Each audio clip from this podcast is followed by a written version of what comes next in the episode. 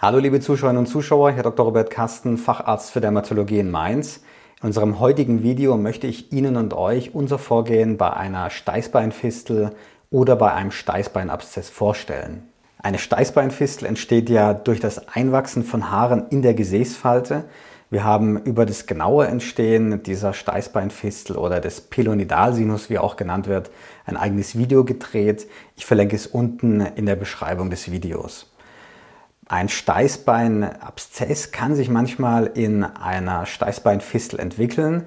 Das entsteht dann, wenn eine starke Bakterienbesiedlung dieser Fistel entsteht, dann Eiter sich in der Fistel bildet. Es kommt zum Einschmelzen von Gewebe und es ist eine sehr schmerzhafte Erfahrung. Abszesse werden behandelt, indem man die Abszesse spaltet, das heißt man lässt den Eiter abfließen. Diese Behandlung erfolgt in örtlicher Betäubung. Wir haben eine spezielle Form der örtlichen Betäubung, bei der wir das örtliche Betäubungsmittel puffern, sodass es einen neutraleren pH-Wert bekommt. Denn ein Abszess, eine Entzündung hat immer einen niedrigen pH-Wert und die ungepufferten örtlichen Betäubungsmittel haben auch einen niedrigen pH-Wert und das kann dann dazu führen, dass es ziemlich brennt, wenn man eine örtliche Betäubung macht, aber nicht, wenn es gepuffert ist. Man spült dann diesen Abszess, nachdem er ihn entöffnet hat und die allermeisten Patienten haben dann eine schlagartige Verbesserung dieser Schmerzen, einfach weil der Druck aus dem Gewebe entwichen ist. Die Fistel, also die Auskleidung der Gänge, ist dadurch allerdings nicht behoben.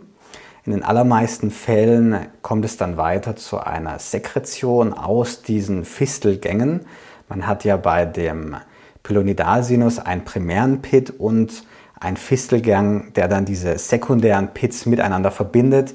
Die Fistelgänge sind ausgekleidet mit Epithel, also mit Oberhaut und können sich deshalb auch nicht schließen. Außerdem befinden sich oft Haare in diesen Fistelgängen, die eben auch als Fremdkörper dann einen Verschluss dieser Fisteln verhindern. Wenn nur ein Nässen das Hauptsymptom darstellt, dann ist es oft eine sehr gute Idee, dieses Nässen trocken zu legen, also die Fistelgänge trocken zu legen. Das erfolgt, indem man einen Faden in diese Fistel, in diesen Fistelgang einlegt. Diesen Faden lässt man über mehrere Wochen, manchmal auch über Monate vor Ort liegen. Wenn die Fistelgänge dann trockengelegt sind, kann man den nächsten Schritt gehen. Und das ist in unserer Praxis das sogenannte Pit-Picking und die Laserverödung und Ausschabung der Fistelgänge. Begleitend beginnt man eine Laser- oder IPL-Epilation, das heißt eine Entfernung der Haare mit Lichtenergie. Am effektivsten ist diese Laser- oder IPL-Epilation, wenn die Haare dunkel und dicker sind und wenn die umgebende Haut heller ist. Wie viele Sitzungen man für die Enthaarung braucht, kann man leider nicht genau vorhersagen. In den meisten Fällen sind es aber mehr als vier bis sechs Behandlungen im Abstand von etwa sechs bis acht Wochen. Das Pitpicking mit Laserverödung hat etwa eine Erfolgsquote von 60 bis 70 Prozent. Das heißt, es kann erforderlich sein, dass man diese Behandlung auch wiederholen muss und parallel dann eben die Epilation durchführt zwischen dem Lasern der Fistelgänge und dem Pitpicking und der IPL-Epilation lässt man meistens einen Abstand von etwa zwei bis drei Wochen. Wie läuft jetzt so eine Behandlung mit Laserverödung und Picking im Detail ab? Welche Vorbereitungen soll man zu Hause treffen? Im Grunde ist es nur erforderlich, dass man die Gesäßfalte gründlich reinigt, am besten mit einem desinfizierenden Waschgel. In unserer Praxis wird die Zone natürlich dann auch nochmal desinfiziert.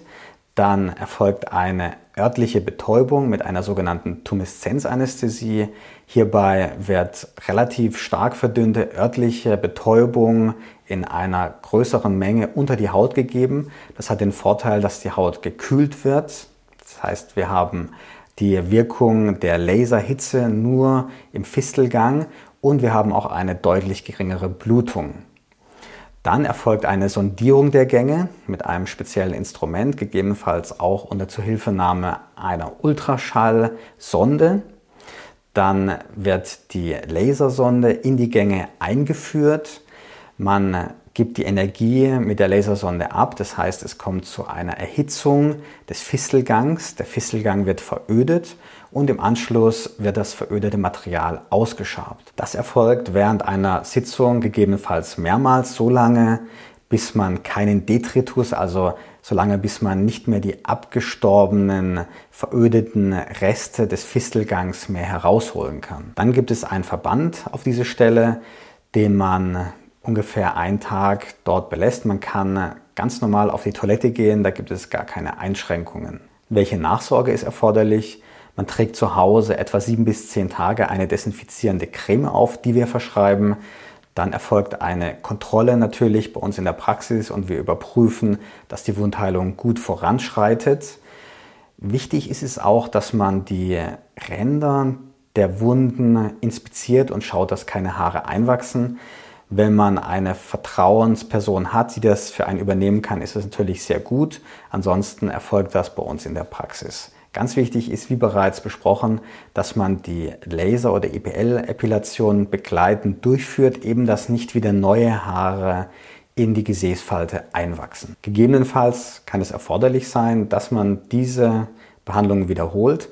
Für die allermeisten Patienten ist es aber trotzdem deutlich komfortabler und auch die Therapie der Wahl, Wiederholungen in Kauf zu nehmen, anstelle einer Operation, die jedoch dann ein erhöhtes Risiko für Komplikationen hat und auch eine längere Wundheilung, die natürlich auch dann in der Arbeit oder auch im Privatleben stärker beeinträchtigend ist. Welche Fragen haben Sie zur Steißbeinfistel, zu unserer Behandlungsmethode? Bitte posten Sie es hier unter dem Video. Ich freue mich auf Ihre Kommentare und Fragen. Viele Grüße aus Mainz, Ihr Dr. Robert Kasten.